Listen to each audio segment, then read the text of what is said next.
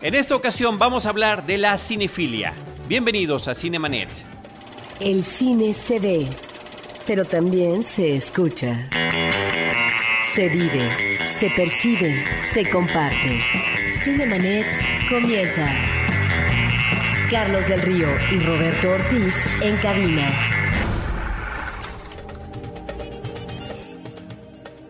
www.cinemanet.com.mx es nuestro portal, es un espacio dedicado al mundo cinematográfico. Yo soy Carlos del Río y eh, desde Anchor Sound les doy la más cordial bienvenida a nombre de Paulina Villavicencio y de Uriel Valdés, nuestro productor. Roberto Ortiz, ¿cómo estás? Bien.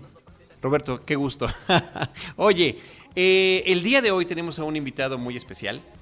Eh, que se llama Eduardo el Flaco Alvarado. Antes de que tome los micrófonos, Eduardo el Flaco Alvarado, y que hable de la multitud de cosas que has hecho a lo largo de tu vida, creo que de nuestra parte es importante mencionar que tanto Roberto Ortiz como Eduardo el Flaco Alvarado, como un servidor Carlos del Río, nos conocimos todos en un programa radiofónico que se llamaba Sinergis, producido por Luis Carrasco. Hace muchos ayeres, y esto sucedía en el Instituto Mexicano de la Radio, en una estación que se llamaba Órbita, eh, del Instituto Mexicano de la Radio, del IMER.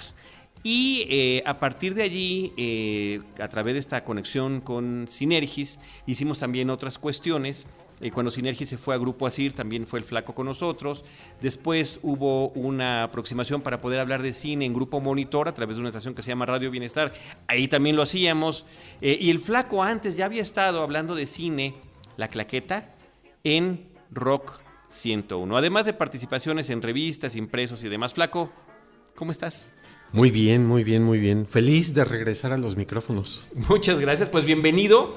Fíjate nada más, Roberto, por primera ocasión en los, en los micrófonos de Cinemanet, Eduardo el Flaco Alvarado, después de 11 años y fracción, de más de 800 episodios, pero también después de todo ese tiempo, nunca, creo que nunca nos habíamos sentado a decir qué es la cinefilia, que es el tema que el Flaco nos trae el día de hoy. Sí, así es. Eh, venía, ¿cómo, ¿cómo les diré? Analizando, pensando, reflexionando acerca de la cinefilia, de cómo yo viví la cinefilia, o diríamos cómo vivimos nosotros, que somos de más o menos de la misma generación. Tú eres mucho más joven, Carlos, tú eres un pequeñuelo, pero nosotros, Roberto y yo, ¿verdad? Nos, tocó, nos tocaron eh, fenómenos muy curiosos acerca de la cinefilia, cómo la vivimos. La vivimos en cineclubes, la vivimos en la cineteca, la vieja cineteca, por ejemplo, que a mí me tocó conocerla, la vivimos en la televisión. Y en esa reflexión pensaba, ¿y cómo están viviendo los jóvenes de hoy la cinefilia? Es decir, los cinéfilos de hoy, los jóvenes, los millennials, como les apodan. Que tú tienes dos, por cierto. Yo tengo dos por allí. o más jóvenes. sí, claro, o más jóvenes. Sí, o sea, digamos, los jóvenes de la actualidad cómo están viviendo la cinefilia, qué entienden por cinefilia. Y desde luego ir incluso al pasadísimo remoto, ¿no? para, para recordar cómo eran los cinéfilos de hace más de 70 años. Bueno, pero primero, ¿qué tal si hacemos aquí una eh, una reflexión sobre lo que es la cinefilia. Yo, por ejemplo, en mi Twitter me autodenomino cinéfilo incorregible, ¿no? Pero, y cuando platicamos con la gente que nos sigue, cinéfilos y cinéfilas, ¿cómo están? Así es como nos tratamos con ellos. Pero, ¿cómo la definirías, Flaco? ¿Qué es la cinefilia? Pues de, la manera, eh, digamos, académica. Ortodoxa. Ortodoxa sería eh, el amor al, al cine, ¿no? Tomando en cuenta que cine ya es una, es una palabra ya recortada de cinematografía, que sería la palabra correcta, ¿verdad? Pero ya sonaría muy raro, ¿verdad? Cinematografía, filia. Alto ya sonaría extraño. Hicieron bien dejándole en cinefilia. Lo dejaron en, en, la recortada, creo que acertaron y quedó en cinefilia. Entonces, pues académicamente sería amor al cine pero creo que en ocasiones la cinefilia para algunos de nosotros, en, particular para uh, Roberto, tú y muchos otros, llega a ser incluso obsesión, ¿no? Sí, claro. Eh, eh, eh, yo recuerdo momentos de mi vida en los cuales durante semanas podía ver seis o siete películas diariamente. Así es que si de promedio de hora y media, pues cuántas horas son, ¿no? Unas 10 horas diarias de mi, de mi vida, de todos los días, dedicadas al cine, así una tras de otra, tras de otra. O los festivales, ¿no? Ustedes han, eh, han estado en festivales, el Festival de Morelia, por decir alguno, ¿no es cierto? En donde las funciones de prensa comienzan desde las 9, 10 de la mañana y terminan a las 10 de la noche. Entonces uno va corriendo de sala en sala persiguiendo las películas que más le gustan o que más le atraen o que más le llaman la atención o de las que quiere conocer. Sí, tú te estás remitiendo a un cinéfilo, efectivamente diríamos que de la segunda mitad del siglo pasado. Eh, cuando hablas de festivales, cuando hablas, habría que integrar las muestras internacionales promovidas por Cineteca Nacional, etcétera. Eh, cada quien vive su cinefilia y esta pasión por el cine se relaciona a los vínculos que de manera iniciática uno va promoviendo. A veces de manera inconsciente porque se da como circunstancia de vida. En mi caso debo confesar que siendo un niño, ni siquiera había entrado tal vez a la primaria y eh, yo nací en San Andrés Tuxtla, en, eh, en la parte del sur del estado de Veracruz y no exactamente enfrente de la casa donde yo vivía, pero sí, en, digamos, al lado izquierdo, del otro lado de la acera, eh, vivía un señor que tenía su grupo musical, don Felipe, y había un, gri- un- un hijo de él que, eh, del mismo nombre supongo, Felipe, eh, que espero que todavía viva, era proyeccionista de uno de los dos cines de San Andrés Tuxtla, el cine Estrella, que El era el, cácaro. el, el proyeccionista de cine. Y era además el, eh, el cine, Estrella, estaba muy cerca de la casa. Ese era un cine para un sector de clase media baja, es decir, para personas eh, tal vez con menos ingresos eh, eh, al mes por su producto de trabajo. Y había otro cine, dos, dos salas de cine de más grande, que era para gente, si no pudiente, sí gente de mayor oxigenación económica en cuanto a ingresos. De tal manera que este proyeccionista pasaba a la casa pedía permiso, supongo, a mi madre y a mi padre, me llevaba de la mano al cine y ahí es donde yo comencé a ver antes de que ingresara a la primaria o cuando ingresaba o estaba ingresando a la primaria, porque recuerdo que ingresé a una escuela activa de la técnica Ferinet, es que comencé a ver mis primeras películas y ahí es donde yo creo que surge la pasión por el cine. ¿Te das cuenta, Roberto, que estás describiendo la premisa de Cinema Paradiso? De aquí en adelante te vamos Y a antes- llamar Y an- Toto. Y, antes de que se filmara la, y antes de que Claro, se filmara la película. Evidentemente, eh, muchísimo tiempo antes de que se filmara la película. Y creo que, hablando de cinefilia, que eso es una película para cinéfilos, por ejemplo, la película de Cinema Paradiso, que a ti yo sé, Flaco, que te parece muy cursi y llena de miel. ¿Y a ti también, Roberto? Es excesivamente cursi. Ok, a mí me fascina. Pero bueno, no deja de ser una película... El hecho de que Ah, es, sea- es curioso que, que- exact- ah, el perdón, hecho de que sea, íbamos el hecho de que sea cursi no quiere decir que no te gusten otras cosas de la película. Ok, ok, no, ok, sí, ok, el ok. final, por ejemplo, a pesar de que es melcocha pura, Sí. a mí me conmovió. El, el- el- el juntar La colección de besos. La colección de besos, esos recortes de todas las películas censurados por el sacerdote. Es una gran escena. A petición de- del gobierno local. Es, es una gran, gran escena que parece incluso, yo diría, hasta subversiva, ¿no? Es decir, había un subversivo en el cácaro de, de- de- de Cinema Paradiso, ¿no? Sí, por supuesto, en Alfredo. Y eh, a lo que voy es que esa película de, de cinéfilos para cinéfilos es una película que no importa en qué lugar del mundo hayas estado, te puedes conectar con ella. Y la historia puede ser tan similar como la que está contando Roberto. Ve nada más, esto es Y, maravilloso. y hoy nos enteramos, Roberto, después de todos estos años. Tantos nos- años y nunca nos habías que- contado esto. Tenía que venir el flaco para, para sacar la sopa. Pues sí, Para- tenía que haber- venir un cinéfilo de cepa, ¿no? Para poder hablar, no porque no lo sea eh, Carlos, sino simplemente porque aquí se habla de cine Gracias, y, no, y no tanto de inquietudes personales. sí, sí. No, yo no tuve un cácaro que me, que me jalara. Pero, al pero ¿a qué edad recuerdas así? No, bue- bueno, de muy chico mi mamá me llevaba al cine. Yo recuerdo que la primera película que vi fue esta de autos de carreras Grand Prix.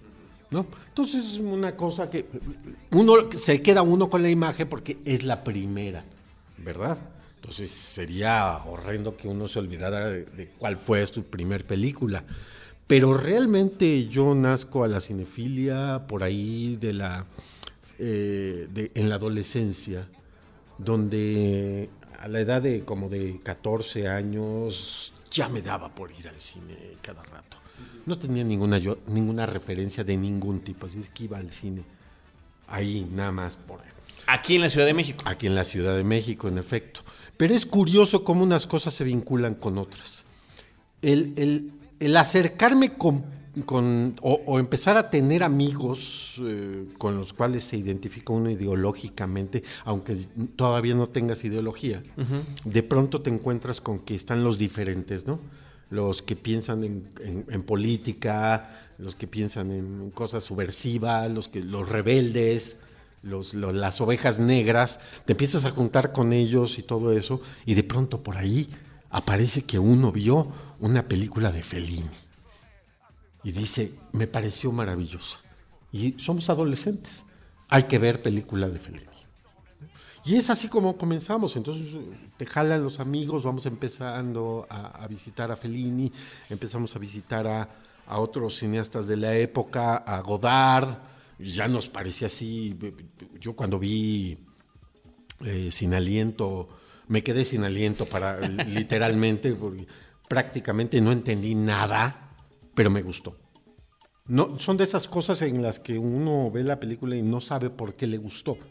Hay que volverla a ver, volverla a ver. Es un efecto que me pasó también con 2001. No sé cómo les ha ido a ustedes. La, primera todavía vez la seguimos con, viendo y todavía con, no sabemos. Con 2001, pero yo me quedé así, boca abierto, babeando, pero no entendía bien. No, no entendía cómo esas elipsis de, en los tiempos.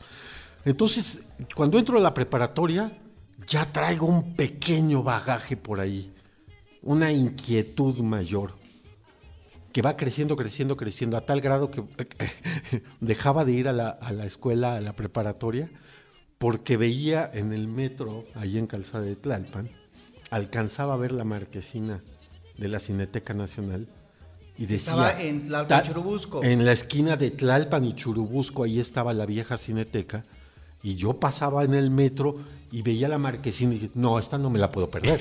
y me bajo corriendo en, en, en este en la, en la, estación inmediata. Estamos hablando General de la, Anaya. General Anaya. Estamos sí, hablando de la segunda mitad de la década de los 70. Así es. Estamos hablando de la segunda mitad de la década de los 70, en efecto, cuando todavía no se quemaba. No, se incendia en 1982. Exacto. Sí, bueno, él tiene los datos más precisos. Muy bien, Roberto. Muy bien. Así comienza mi cinefilia. ¿Y la tuya, Carlos? La mía empieza eh, con una combinación de televisión y cine.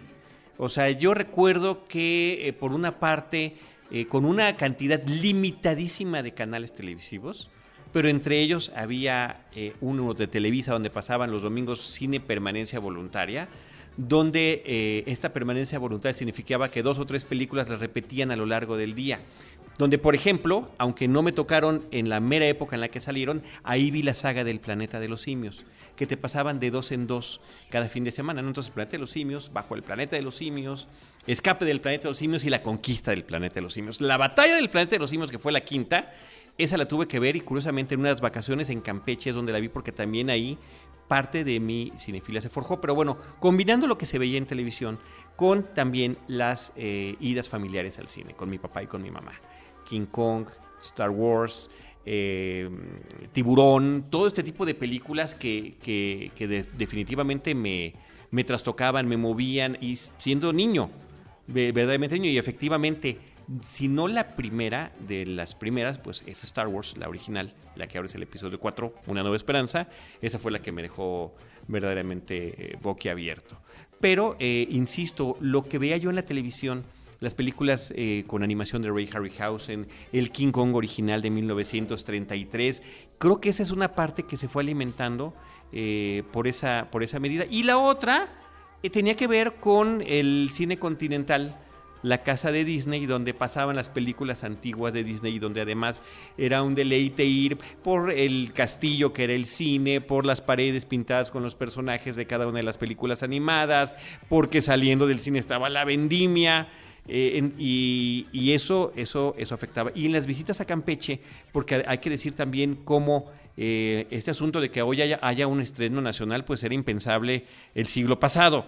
Eh, había estrenos en la Ciudad de México que a lo largo de los meses e inclusive hasta un año llegaban con retraso a las ciudades fuera de la, del interior de la República, la provincia.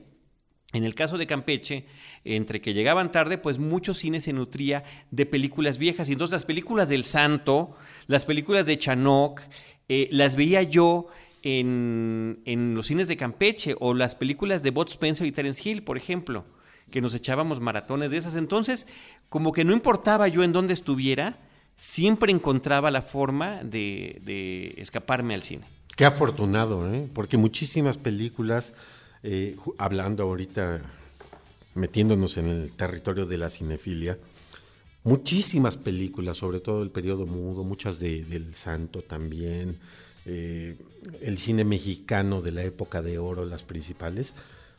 Pues, no sé cómo te haya ido a ti, Roberto, pero yo las tuve que ver en la tele. En la tele, sí. Pero en, el caso del, del, Santo, a mí me tocó ver eh, los dos periodos del santo, el santo en, pantalla grande en, blanco y negro y el santo de los años 60 en colores en pantalla grande también.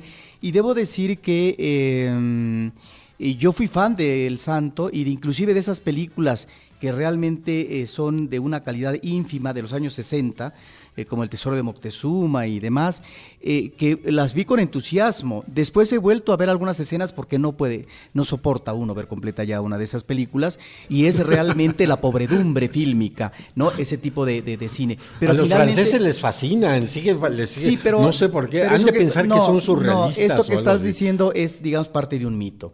El que finalmente cierta crítica haya abordado cierto cine mexicano, inclusive el cine de terror o el cine de luchadores, etcétera, eso no quiere decir que finalmente haya arraigado como un reconocimiento de una estética, de una calidad, etcétera, ¿no? Realmente son, son películas eh, de una gran pobreza en cuanto a costo de producción y también escenográfica y de directores pésimos. Y bueno, Salto no era, Salto no era propiamente un, dechado de virtudes como actor. Bueno, pero en paralelo a ese tipo de cine, a mí lo que sí me tocó es ah, como adolescente y joven, porque además participé de manera entusiasta sin todavía ingresar a un trabajo que se relacionara institucionalmente con el cine, es eh, la difusión y el comenzar a ver películas eh, de calidad en ese momento de 16 milímetros a través de los cineclubes. Y en mi caso, en Jalapa, Veracruz, vi muchas películas por medio del Cineclub de la Universidad Veracruzana, que es uno de los cineclubes históricos eh, importantísimos en el ámbito nacional en cuanto a la promoción del cine. Y es ahí donde se pudieron ver toda una serie de películas eh, de muy mala calidad, copias a lo mejor rayadas, el copiado en positivo también muy malo, pero que finalmente la filmoteca distribuía. Y es así donde podía uno ver, por ejemplo, un clásico de John Ford, eh, ¿no? este director del western clásico estadounidense, una, una, pasión de los fuertes, por ejemplo, la pasión de los fuertes, My Darling Clementine, o, o ver una película, como tú dices, de Godard, de Sin Aliento, o ver también eh, una película polaca como Madre Juana de los Ángeles, extraordinaria, y así por el estilo, es, era la posibilidad de ver ese cine que no presentaba la sala comercial y que en el caso de Jalapa, si bien había, eh, había eh, alrededor de tres cines, uno de ellos, el llamado Cine Radio, eh, tenía uno la posibilidad de ver esas películas que no iban a estar en las salas comerciales, que es lo que seguimos viendo en los moles comerciales. no, ha cambiado. no hay un cambio. Y en ese Yo creo que incluso hasta se ha profundizado. Bueno, se, ha, acentuado en cuanto al número de copias, en cuanto a este público cada vez más masivo de esas películas, porque ahora tú ya tienes 5, 8, 10, 15 salas en un solo lugar y tiene esa alternativa inmediata el público de elegir entre una cuestión y otra. El público... ¿Entre qué película comercial vas a, sobre todo, en la vertiente genérica, porque finalmente el público se deja guiar por la cuestión genérica más que porque el actor, más que por el director, etcétera. Si la película se identifica con la ciencia ficción, con el cine espectacular de acción, con el thriller, etcétera, finalmente busca en este caso de acuerdo a sus gustos, a sus pasiones. Entonces, este contacto que yo tuve con el Cineclub de la Universidad Cruzana me tocó, me permitió y ya aquí voy a tratar de terminar, no ser muy largo, porque no sé hasta qué punto este tipo de recuerdos nostálgicos le interese tanto a nuestro público. Lo que quiero decir es que no, lo van a decir, no te estas, estas presentaciones, estas presentaciones, eh, estas exhibiciones me llevaron a que yo pudiera presentar y manejar lo que era propio de un cineclub, que es el cine debate, eh, toda una serie de películas, me acuerdo presentar eh, Los Olvidados, lo mismo en una colonia popular, lo mismo en una, en una cárcel, lo mismo en un seminario, ¿no? Eh, donde se, se debatía sobre esa temática específica, en el caso de los olvidados, el tema de esta juventud que no tiene posibilidades a partir del ámbito de la pobreza y en una colonia, digamos, marginal de la Ciudad de México. De tal manera que eso a mí me nutrió y me permitió ver toda una serie de películas y poder también establecer, no la comparación radical, pero sí qué ofrecía esos cineclubes como alternativa, la alternativa cultural, y ese otro cine que sigue siendo el mismo, y que finalmente me parece sumamente fútil. Eh, no solamente en los últimos tiempos, sino desde entonces, en tanto que finalmente es un cine de una gran pobreza, que es el cine de Hollywood. Sí, sí, sí, sí. Pero aquí, ¿sabes qué es la parte como, como sustancial? Eh, en, efecto, yo ya no quiero seguir eh, contando todos estos recuerdos maravillosos, que sí son padres, pero más bien al calor de unas cervezas o unos tequilas. ¿Verdad? Y no directamente frente a los micrófonos. No, la reflexión que quería hacer era, era es, cómo la cinefilia en realidad sigue siendo un fenómeno marginal, como tú lo has planteado. El, asunto comercial, las salas llenas, todas estas eh, eh, Cinépolis y Cinemex y todos esos, donde hay 14, 15 salas cada vez más grandes, cada vez más llenas y cada vez más atascadas de palomitas y eh, donde el número de salas, flaco, sigue siendo relativo porque resulta que dependiendo del trancazo de la película, está en 5, 6, 7 salas. O sea, es decir, por ejemplo, el día que se estrenó, para hablar de algo reciente a la grabación de este podcast, hace algunas semanas que se estrenó La Bella y la Bestia, estaba en la mayoría, o sea, hubo menos estrenos esa semana, menos estrenos comerciales. Sí.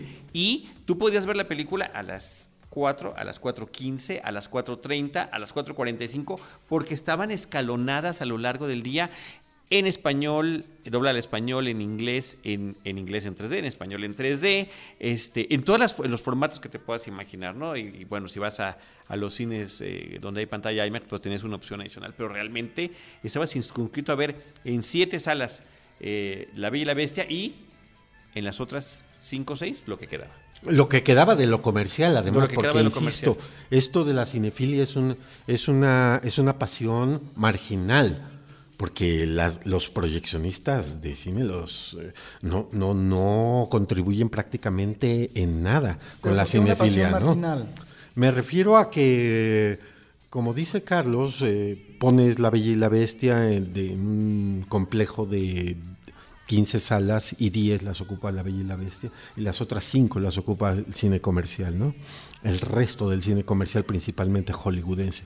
Muy raro, muy raro que, eh, los distribuidores y, los, y, los y las compañías de proyección eh, pretendan de buena voluntad contribuir al fomento de la cinefilia. La cinefilia siempre ha sido como una enfermedad así extraña, que no entienden ni los distribuidores. No, pero te preguntaba la bueno, no de la cinefilia. Los distribuidores, porque también hay distribuidores. Entiendo ese fenómeno comercial, que finalmente sigue un patrón y que además esto se acentúa eh, cuando se da la firma en la época de Salinas del Tratado de Libre Comercio, que afecta eh, lo que va a ser la exhibición del cine mexicano en términos porcentuales y que inclusive, nos vendieron. Y que inclusive eh, parte de la comunidad cinematográfica en estos momentos eh, habla y algunos analistas que aprovechando esta coyuntura con este nuevo presidente en Estados Unidos sobre la renegociación del Tratado de Libre Comercio, se tendría que revisar ese capítulo que afectó a la distribución y exhibición de cine mexicano en favor de las majors, es decir, de los monopolios del cine hollywoodense, eh, que ha conformado ya un público, que ha establecido parámetros en los gustos masivos, pero que se tendría que efectivamente que revisar, pero que obviamente no se va a hacer porque porque finalmente los intereses son intereses económicos en función de las empresas. Y, además de miles de millones de dólares, ¿no? Pero regresando a esto de, de, la cinefilia como marginalidad, o sea, más bien como un, como un esfuerzo prácticamente individual, ¿no? Pareciera que los que somos cinéfilos nos picó algo, como una especie de bicho, una, suerte de mosquito, va y tú vas a ver qué clase de insecto nos picó y nos condujo hacia otro lado, a ir a buscar, porque a nosotros no nos los ponen enfrente prácticamente. Pero hoy en día tampoco, o sea, se sigue buscando. Yo creo, creo- no lo sé. No, Justamente yo- por eso es la, eh, por eso es la, sí, por eso es la esa es la pregunta, esa es la reflexión. Porque, por ejemplo, el fenómeno Netflix es, es muy interesante. A mí me parece muy interesante. Ese streaming en el cual eh, pues están proveyendo de, de una variedad amplia que incluye películas de alto octanaje. Sí, y ¿no? documentales De- y cortometrajes. Comerciales también, Sí, película no, comercial, pero también pero- películas de alto octanaje. que encuentras cosas interesantes Maravillosas, la verdad, Y ¿no? que es esta forma de lo que antes era un videoclub, ahora lo tienes en tu casa directamente a través de, de- Sí. de estos mecanismos, de estas plataformas, donde Netflix, Netflix. es una de ellas, nada más. Sí, es solamente una. Está Filming Latino, que, que es prácticamente el 90-95% de del catálogo de Filming Latino. Son películas sensacionales que dan ganas de ver. Latinoamericanas en gran cantidad, pero también traen películas de Kazajistán, de Irán, de, de- de Tailandia. Vi por allí la otra vez un estreno de Tailandia. Hong Kong, Corea, Japón, las cosas raras del, Sí, del planeta. pero yo cuando te preguntaba lo de la marginalidad es si no estás en una posición un tanto de nostalgia, porque las posibilidades, como decía ahorita Carlos, se han abierto. El abanico es mayor y por lo tanto el, eh, el espectador que sigue su pasión, pero que quiere ver eh, cine también de calidad, bueno, la oferta es mucho más atractiva en la actualidad en términos del acceso inmediato. Anteriormente la gente tenía que depender de lo que te pudiera ofrecer la cartelera comercial en los cines, que eran, digamos, eh, eh, cines eh, propios, no que estaban en los ah, centros comerciales. Y que bueno, podías eh, entender que un cine tenía que ver con la programación de cine nacional, como eh, la cadena Variedades, eh, y otros cines tenían que ver más con cine de Hollywood, otros cines a veces películas europeas. Y estaban los cineclubes como alternativa. Pero era eso y efectivamente lo que platica Carlos, la posibilidad, no solamente en canales comerciales de televisión, sino en mi caso eh, también el visionado en canales culturales como el 22 el 11, donde realmente fue ahí una cátedra de cine. En Eh, particular el 11. el Yo 11, re- yo- efectivamente. Yo, recuerdo que tenía funciones a las 6 de la mañana, Exacto. a las 10 tenía otra, Pero- a las 2 de la tarde y luego tenía otras dos funciones a las 10 de la noche y luego en la madrugada te ponían extra. Pero actualmente el público, este cinéfilo del que tú hablas, perdón, no solamente tiene la posibilidad, y estamos hablando o nos circunscribimos geográficamente la Ciudad de México, no solamente están las salas comerciales, en donde efectivamente a veces es lamentable, la oferta se reduce, porque efectivamente de 15 salas, 10 están dedicadas a La Bella y la Bestia, como decía Carlos, por decir. Pero hay también ya una cartelera alternativa. Aquí en la Ciudad de México, Cineteca Nacional se ha vuelto una verdadera alternativa en cuanto al abanico que te ofrece de cine, no solamente mexicano, sino también de cine de otras partes, inclusive con sus ciclos de cine o con sus eventos anuales que finalmente siguen siendo representativos, eh, la muestra internacional del cine, el foro, etcétera. Pero también con esto que tú estás hablando de eh, estas plataformas como Netflix y demás, no solamente está eso, el público puede ya también bajar películas de, a través de ciertos programas o ver películas, eh, eh, digamos, a través de Internet. O conectar su Internet con la televisión para verla en pantalla grande si tiene una pantalla grande de televisión. Y la otra, que finalmente es ya parte de un tipo de consumo y muy grande, ¿sí? Eh, que es el cine pirata. Es decir, está la oferta y a eh, eh, la posibilidad de que tú puedas conseguir toda una serie de películas ¿sí? a través del mercado pirata. Esto abre las posibilidades y en una sociedad tan empobrecida como la mexicana, el mercado pirata se ha vuelto una alternativa porque tú puedes comprar, depende a dónde vayas, si vas a Tepito a la Lagunilla, a lo mejor te cuesta 5 o 6 pesos, ¿no? O menos si te compras varias. Eh, pero en un puesto de otro tipo te puede costar lo mismo 20, que, que lo mismo 15, que lo mismo 25 pesos. Pero perdón, sigue siendo esa oferta de venta mucho más económica que ir a un cine que mínimo el más popular o el más barato, digamos, porque eh, es 45 pesos y de ahí en adelante. De tal manera que se abre el abanico en estas posibilidades. Eh, y mencionar lo relevante que es este tema de la piratería, que a tal grado que los anuarios estadísticos del, de- Incine. del Instituto Mexicano de Cinematografía ya lo están contabilizando hasta donde pueden y cada año te traen las cifras de lo que se está viendo de cine mexicano a través de la piratería.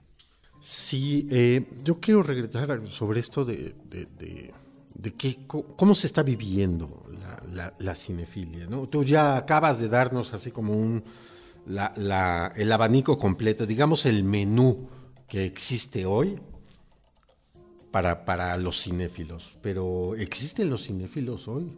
¿Cómo son? ¿Cómo, son? ¿Cómo es el cinéfilo de la actualidad del siglo XXI? ¿Cómo es el cinéfilo del 2017? Esa es una pregunta para mí muy importante porque nosotros, o me voy a referir de, de nuevo a mí mismo, ¿no? Eh, dentro, mi cinefilia era integral, lo voy a decir de esta manera, digamos, ¿no? Amplia e integral. Y entonces mi cinefilia abarcaba desde el nacimiento del cine y pude ver, ya sea en video o ya sea en la televisión, eh, películas de, los Lumière, las primeras, la famosa del tren, maravillosa que sacudió a las personas asistentes a la primera proyección, o las películas de Méliès, que el Canal 11 también tuvo, alguna vez hizo un gran ciclo de Georges Méliès, y, y desde luego el Nosferatu, el vampiro, la, la primera versión, la de Murnau, maravillosa, extraordinaria, con música de no sé quién, ya no recuerdo en estos momentos, o el gabinete del doctor Caligari, que después pude verla en la cineteca restaurada. El gabinete del. O el, el, el acorazado Potemkin. Metrópolis. O Metrópolis de Fritz Lang, la versión digitalizada, esa también la puso la Cineteca, etcétera. A eso me refiero. ¿Cómo es el cinéfilo de hoy? Porque el cinéfilo de los años finales de los 70 y todos los años 80 y todavía parte de los 90 éramos integrales y exhaustivos. Es decir, nos interesaba el cine desde sus orígenes hasta la actualidad pasando desde luego por todo lo que significa el cine en los años 30, los 40, desde luego la gran influencia del cine estadounidense, la época de oro del cine mexicano, el cine internacional, la nueva ola francesa, etcétera, etcétera, etcétera. Pero a mí me parece que los jóvenes cinéfilos de hoy no, no son así. No cumplen con estos requisitos. Ni tiene por qué. No, Espérame, espérame. Eh, pero, pero ahí hay un problema desde mi punto de vista. Es decir, si tú te, te autonombras cinéfilo y para ti el cine comenzó de Star Wars para acá, tenemos un problema. Oye, Flaco, mira, nada más yo quiero, yo quiero hacer este comentario. Eh, justamente, ¿hasta qué niveles te lleva la cinefilia? Te puedes convertir en un realizador de cine, o puedes terminar platicando de cine semanalmente, o puedes este, que tu carrera profesional dependa de esta cinefilia. Tal fue mi caso. Yo estudié la carrera de comunicación justamente con la intención de vincularme más al cine, pero previo a la entrada a la carrera ya había yo tomado algunos cursos, inclusive uno de tantos, de los cientos de miles que dio Nelson Carro, por ejemplo, ¿no? Y con Nelson Carro vimos Nanuque el Esquimal en la librería El Juglar, ¿no? Eh, y te acercabas a lo que eran los cineclubs para nosotros, además de lo que tiene que ver con Cineteca Nacional, el Centro Cultural Universitario, donde se siguen además proyectando extraordinarias películas de todos los tiempos. Más eh, pues el que hubiera sido mi cinema paradiso, lo entre comillas, sería el cine Bella Época, donde iba yo a ver Claro, películas íbamos. de, de, de- de otros tiempos que no, no teníamos la posibilidad de ver. Una diaria. Pero cuando, sí, pero cuando entras a, a la, a la carrera, a la universidad, entonces ya existe la tarea de ver ciertas películas y de conocer ciertas cosas. Yo quiero pensar que eso no ha cambiado, que la oferta de carreras que tienen que ver con cine, con comunicación, con video, está ampliándose de una manera muy grande y que eh, los que ahora son profesores, pues justamente están inculcando el conocimiento de la historia del cine. que La historia del cine es, por supuesto, una de las clases o una de las diferentes clases que uno toma. Eh, no siento Pues que ojalá. no, pues, pero no solamente es ojalá, flaco, sino que además, ahorita, lo cual antes no era posible, tú encuentras estas películas que estás mencionando Claro. en YouTube. Ni siquiera tienes que estar contratado a un servicio como Movie. Sí, o muchas como veces con una calidad Filmi Latino, ínfima, o como Netflix, sí. o como Amazon, o como Hulu, o como el que tú quieras. Sí, de diferente, pero de repente también en cosas muy buenas. Pero sin embargo, ahí está la posibilidad para acercarte a ese tipo de... de- Entonces uno quiere creer que si esa cinefilia te hace estar buscando, ahorita que tienes tantas posibilidades para verlo, pues debe de estar creciendo. Esa sería mi hipótesis. Sí, ahora entiendo tu ponderación, pero insisto en que eh, tu consideración tiene que ver más con una afiliación romántica y de- nostálgica. No me dijo Román. eh, Siempre ha sido un eterno porque, romántico, Frank. un porque idealista. No, porque finalmente viviste un tipo de cinefilia, disfrutaste, gozaste y asumiste un tipo de cinefilia. Yo lo que pienso es que, bueno, habría que ver si hay estadísticas sobre esto con respecto a las- las- los nuevos cinéfilos o cuáles son los cinéfilos de los últimos años, porque yo creo que siguen existiendo en esa línea que tú hablas de esta situación integral de aproximarse al cine, no solamente al cine que te oferta la sala comercial, sino también el otro cine que se aproxima a épocas, a estilos, a géneros, a, corrientes, a la historia misma del cine. Y en ese sentido creo que en estas nuevas posibilidades, ¿no? Eh, que te da eh, la piratería, el internet, estas plataformas, etcétera, y la cartelera alternativa también, claro, que a veces en provincia se puede reducir, en donde, bueno, está la actividad también propia de los cineclubes, eh, se sigue fomentando este cine de calidad que finalmente ahí está. Y yo creo que hay a veces de repente elementos en la cinefilia o dentro del ámbito académico y, y académico y de la investigación donde vemos, creo que, eh, faros de luz que nos indican que, ese, ese, eh, digamos, eh, ha madurado y se ha incorporado de otra manera a la pasión por el cine, eh, un cine de cinéfilo tal vez diferente.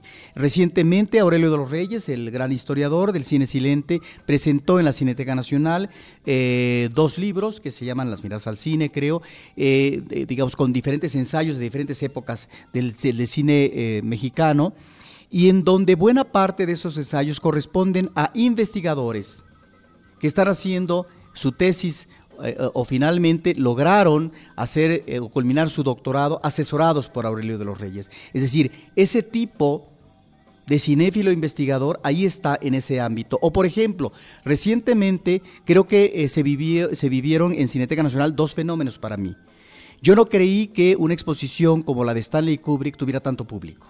Efectivamente, en esta parte final aminora el público porque ya es, digamos, eh, el, último, eh, eh, el último trance de la exposición, pero se volvió un fenómeno.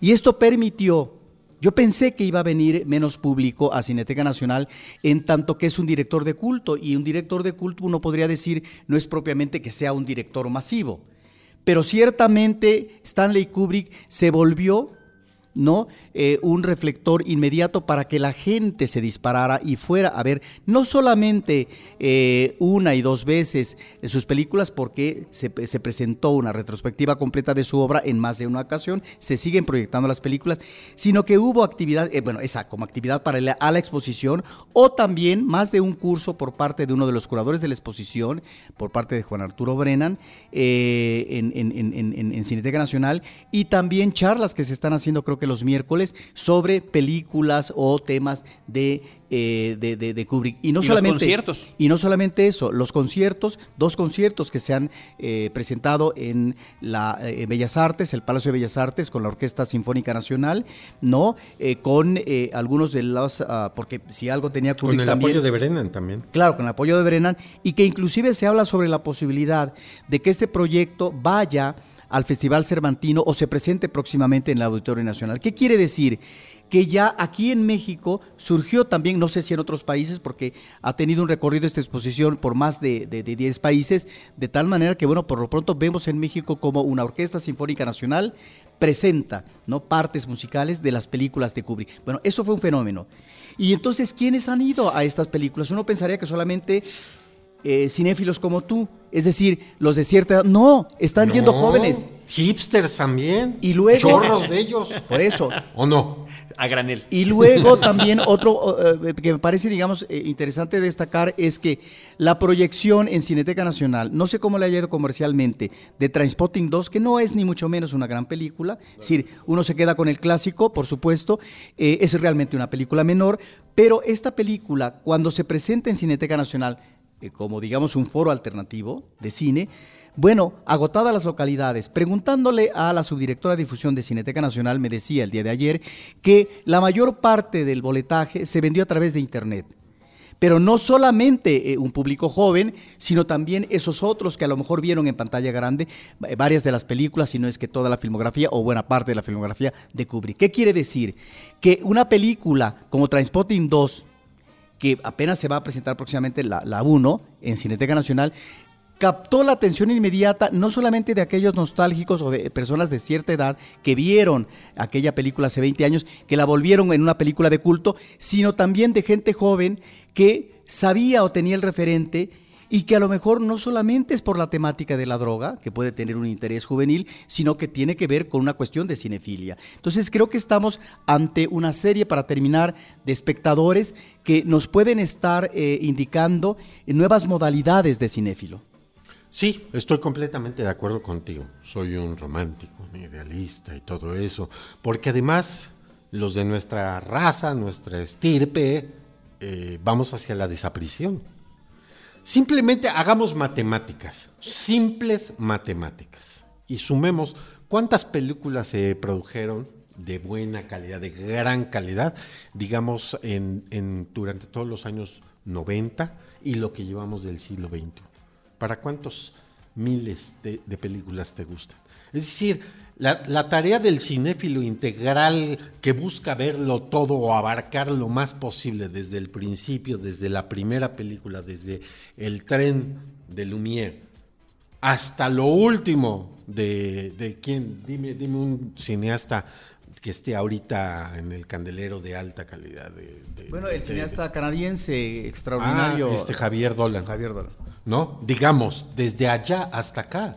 Hay una suma de películas que ya no te no alcanza. Da, no da el tiempo. Ya no, no te alcanza no la da, vida. No da, no da, Pero es que justamente, justamente, ya se ha sido siempre flaco con las que hayas tenido antes.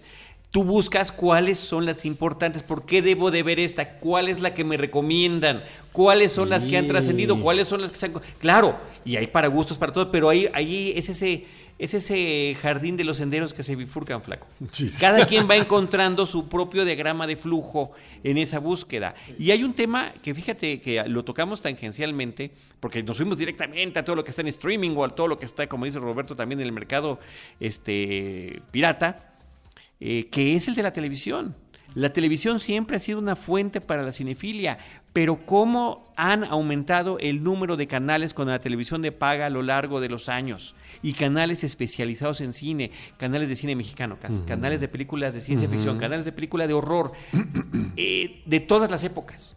Tú, una de tus, de, de tus formas de compartir esa cinefilia en radio hace muchos años era justamente llegar a decir este fin de semana o esta semana en televisión pueden encontrar tal, tal, tal y tal película. Tal, justamente películas, tras bueno, recuerdo que hayas recomendado, por supuesto, Sin Aliento, cuando llegaba a salir en televisión.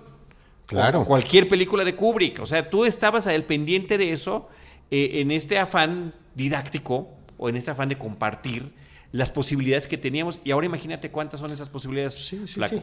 Justamente ese tipo de recomendaciones y yo creo que por eso era, era apreciado, era porque la, las pantallas de, de, cine son incapaces ya de, como decía hace rato, es una queja, ¿verdad? De cómo solamente son los cineclubes ahí ahí dándole por su cuenta y siguen con pocos recursos y demás, y de cómo los proyeccionistas no se preocupan tanto por la cinefilia, y entonces es la televisión donde te tienes que ir a refugiar y a buscar las películas, ¿no es cierto? Desde luego se hacían las recomendaciones del 11, del 22. Mi cinefilia se nutrió profundamente de la televisión. Eso es bueno y malo a la vez, ¿no? Porque el cine, pues el cine en pantalla grande es, es lo mejor, ¿verdad? Entonces, ver, por ejemplo, las de Humphrey Bogart, nunca he visto una película de Humphrey Bogart en, en, en pantalla grande, nunca. Nunca. Pues hecho, Todos. Se han exhibido algunas de ellas en Cineteca Nacional. Pues, se, se, también a veces no hay, no hay chance o no te das cuenta o así pasa, ¿no? Sí. Esos son los riesgos de la cinefilia, justamente, sí. ¿no es cierto? Eh, pero, eh, a ver, creo que tu enfoque eh, tiene que ver también con un paso del tiempo a través tuyo. Y que ese paso del tiempo indica que ya no puedes ver todo o todo lo Ya que no. veías antes. Y que bueno, nadie ha podido ver No, todo, ya- solamente al principio, me Eh, imagino. sí, nadie efectivamente va a ver todo, es imposible, efectivamente. Eh, y más, si por ejemplo estás interesado en cine mexicano, no solamente uno tendría que, claro, en la pantalla grande es, y a través del video, es en- en DVD o en Blu-ray, es como puedes acercarte a la producción de los últimos años recientes del cine mexicano, pero existen ya también películas de ficción y documentales que se están haciendo digitalmente en las diferentes regiones del país. Ese cine que tiene otro tipo de canal de exhibición, porque es un cine a lo mejor universitario, de escuelas de cine, independiente, etcétera, de un grupo de gente amante del cine, de amigos. Bueno, ese es el cine que jamás vamos ya a conocer, porque no solamente no nos va a dar eh, eh, tiempo, la edad, sino porque simple y sencillamente esa, esa aproximación ni siquiera la pensamos.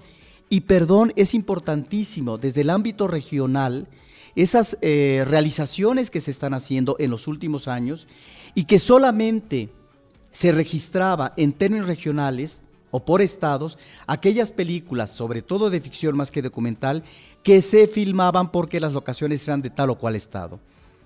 Ah, Estamos hablando del cine como industria, de tal manera que cuando tú dices ya no alcanza el tiempo, ya para eso imposible el cine regional, es porque en otros tiempos, que tú también mencionaste hace un rato, bueno, hablabas de que podías ver tres, cuatro, cinco, hasta seis. Bueno, que no tenías otros deberes, otras obligaciones. A lo mejor no, porque vivías y asumías tu juventud, porque a lo mejor eras estudiante. Eh, pero con el tiempo la gente tiene compromisos de tipo laboral, etcétera, de tal manera que eh, vas reduciendo esos tiempos propios de la recreación, el llamado tiempo libre, que digamos en la juventud, a lo mejor con tanto afán, no por irresponsabilidad, porque finalmente, si esa era tu pasión, tenías que nutrirte y a plenitud viendo una, dos, tres, cuatro hasta seis películas, como tú decías, porque finalmente era eso, era tu pasión, tu pasión era tu atractivo. Pero eso ya no se puede hacer, ni mucho menos en la actualidad, no solamente por deberes, deberes de pareja marital, deberes de, de- de trabajo, etcétera, sino también porque finalmente. ¿Cómo no? Te llevas a la esposa, a la novia, a los amigos. Sí, pero ya es muy. Mi cinefilia sí se nutrió, por ejemplo. Ah, ok, pero por ejemplo- en banda, ¿no? Claro, Con las parejas pero y también todo, digamos, en, en- en- en la actualidad, cuando tú dices no hay como ver películas en pantalla grande, a veces ya ni siquiera eso. Sí, y no, el cinéfilo no. tiene que ver Y la película tiempo, y tiene que verla en su pantalla de televisión, sea la, la pantalla chica o grande. ¿Por qué? Porque es ya también muy difícil eh, por la misma geografía, por la- la- la dificultad del transporte público y privado en estas calles y avenidas de la Ciudad de México, también tienes que pensarle cuándo vas a ir al cine, cuando antes era más fácil, porque existía en ese momento que seguramente ustedes lo vivieron, el cine de barrio, es decir, el cine próximo a tu casa.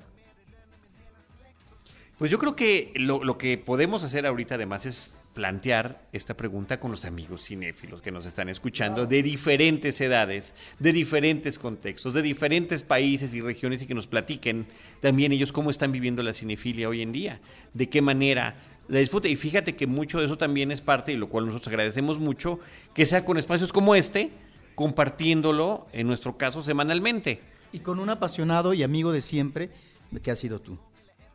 Flaco. Este, sí. sí. Apasionado, romántico y todo lo demás. En efecto, el cine ha sido en mi vida una profunda, profunda pasión, una cosa de estas, casi una compulsión, yo diría, por momentos, ¿no es cierto? Porque cuando te atreves a, a ver seis, siete películas y de pronto al otro día ya no sabes la escena de cuál era, eh, te acuerdas de una escena, pero después ya no te acuerdas de qué película correspondía. Bueno, Tienes que imagínate, después de, claro, después de unos maratones así, por, por Ah, sí, supuesto que entra esa, brutales, ¿no es cierto? esa confusión. Pues Brutales. Flaco, increíble que hayas venido. No, un Muchísimas placer. gracias. que se repita, por muchísimas favor. gracias, sí. Vamos a ir planteando diferentes temas y que nos puedas acompañar. Además que ya nos dijiste que te quedamos cerca. Ah, sí, aquí a la vueltecita. Y luego, Entonces, eso lo tenemos que aprovechar. Claro que sí, con todo gusto. Cuando ustedes digan, aquí estamos. Muchas gracias, Flaco. Nosotros le recordamos las redes sociales a los que nos escuchan. Ahí, a través de ese medio, pues nos pueden compartir, ya sea en el, eh, la, la página de internet, el portal de Cinemanet en cinemanet.com.mx tiene un espacio para comentarios. Puede ser también en la página de Facebook, facebook.com diagonal Cinemanet. Lo pueden hacer en Twitter, eh, arroba Cinemanet en Twitter. Y bueno, por otra parte tenemos los canales de Instagram y de eh, YouTube en, que están marcados como arroba Cinemanet1. En cualquiera de esos espacios, ustedes los pueden escuchar con cine, cine y más cine.